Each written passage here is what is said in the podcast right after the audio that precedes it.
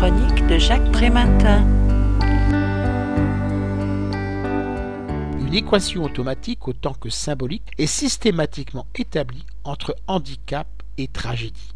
Mais devons-nous nous soumettre à l'impérialisme du fatalisme où tout est inexorablement programmé à l'avance, ou bien peut-on encore lier, coordonner, négocier et sublimer les forces du destin, affirment les contributeurs du livre, et si le handicap n'était pas une tragédie? On peut certes être réduit à ne voir à travers le handicap que manque et douleur, perte, deuil et larmes. Mais croire à la vitalité, au potentiel transformateur et à la créativité de l'être humain, c'est refuser de le réduire à un unique objet de soin, de prise en charge et de passivité.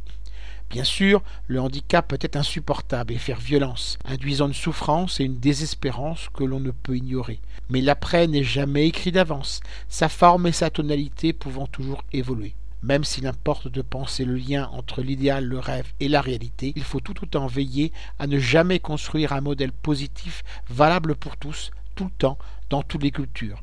En fait, le handicap fabrique de la tragédie surtout quand il nous envahit et devient le principal acteur de la relation avec la personne qui en est atteinte, barrant la route à un échange humain avec elle. S'il implique une réorganisation matérielle autant que psychique, chacun doit pouvoir réussir à trouver sa place dans un devenir valorisant.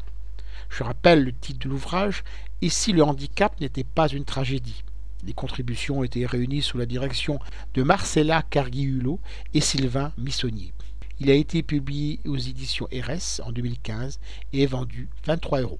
Vous pouvez retrouver le texte de cette critique dans le numéro 1217 de Lien Social. Il est consultable sur le site du journal www.lien-social.com. Je vous dis à très bientôt.